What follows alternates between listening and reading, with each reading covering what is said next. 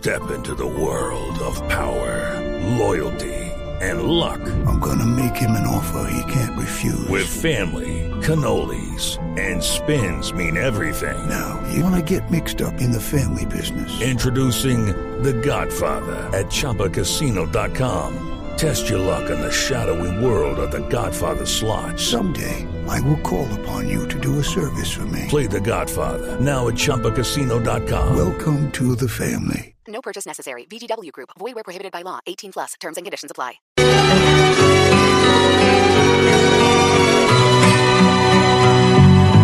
Tiene casi 20 años y ya está cansado de soñar.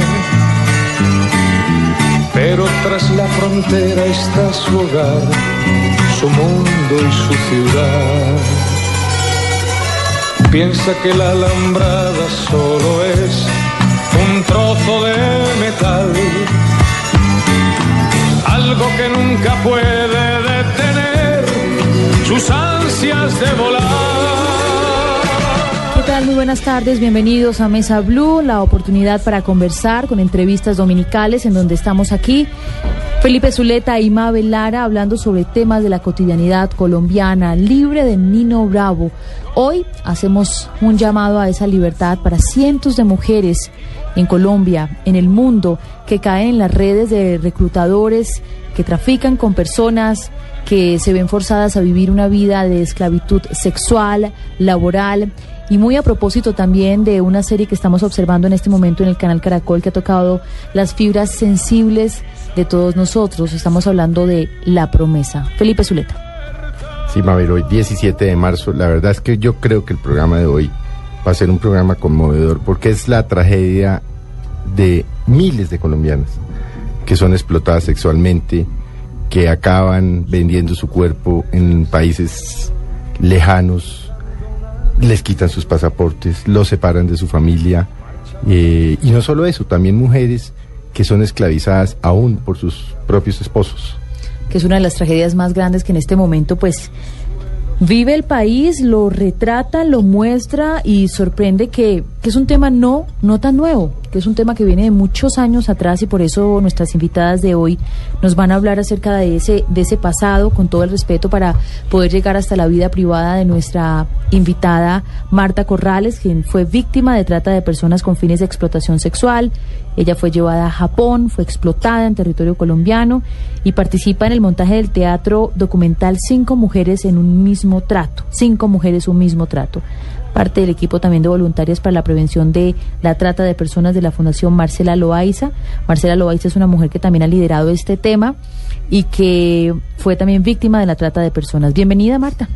Muchas gracias. Qué gusto que nos acompañe. Pero también está el tema técnico, el tema que nos va a ayudar a ahondar más en esta problemática social. Ivonne Pineda Castro, trabajadora social, egresada de la Universidad Nacional de Colombia. Ella ha trabajado en programas de atención a víctimas de trata de personas y en la actualidad es la encargada de la estrategia de prevención del proyecto Lucha contra la Trata de Personas en Colombia de la Oficina de Naciones Unidas contra la Droga y el Delito. Bienvenida. Bueno, muchas gracias. Buenas tardes para todos y todas. Bueno, primero que todo preguntémosle a Marta, ¿quién es Marcela Loaiza? Eh, Marcela Loaiza es una mujer que también vivió la trata de personas en Japón después de 10 años de que yo lo había vivido. Y ella hoy escribió un libro sobre, es titulado Atrapada por la mafia yakuza. Y ella nos, eh, pues como ella conoce el flagelo y lo vivió, entonces ella abrió esta fundación para apoyar a las mujeres que son que viven la trata de personas y me dio la oportunidad de estar en su fundación, lo cual me siento muy bien en esta fundación. Marta, ¿a qué edad acabó usted enredada, porque no hay otra palabra, en una mafia que la saca usted de Colombia y se la lleva? ¿Qué edad tenía usted? 24 años. ¿Y a dónde se la llevan? Me llevan a Tokio, a Japón, ¿Y usted estaba viviendo en? Bogotá.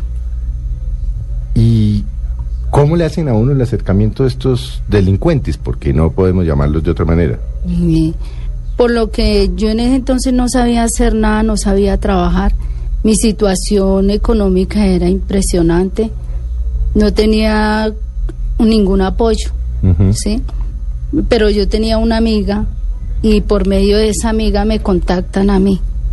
Y ella me, me cuenta del viaje a Japón y, y me dice que si me quiero ir para allá, que allá me iría muy bien. Y yo me creo toda la historia de que sí, que me iba a ir muy bien.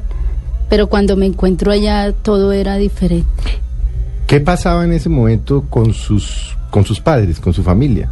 Eh, mi familia, eh, yo había sido una persona que no había vivido con mi familia desde la edad de 10 años.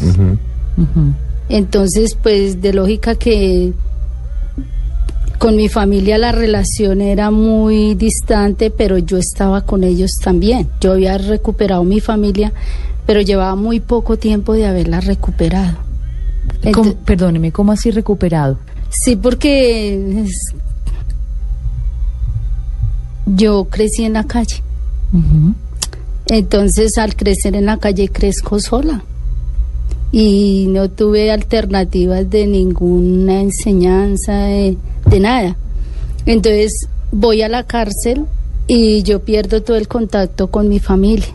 Estando en la calle y en la cárcel pierdo ya después todo el contacto con mi familia. Pero con el tiempo recupero mi familia. Eso es ahí donde yo vuelvo y me encuentro con mi familia, pero ellos no me pueden dar nada porque la situación económica de ellos también era Claro. Una familia de cuántos, cuántos hermanos y hermanas. siete hermanos. ¿Y usted era que Yo soy la cuarta. ¿Y qué pasaba en ese momento, cuando usted tenía 24 años, con el resto de sus hermanos? Ellos estaban en la casa, unos trabaja, todos trabajaban ya, y, pero ellos ya tenían hijos, tenían muchas responsabilidades. Pero entonces yo al ver mi familia también así, yo decido irme también a esa causa de ver mi familia en lo económico y yo también lo estaba mal. Entonces me voy, sin pensar las circunstancias. Su amiga, eh, ¿qué le dijo sobre ese viaje? ¿Le prometió algo? ¿Le dijo que usted iba a cambiar su vida? ¿O básicamente le contó que pues este era el trabajo y a eso iba? eh, me, me dijo, yo estoy muy bien, Marta.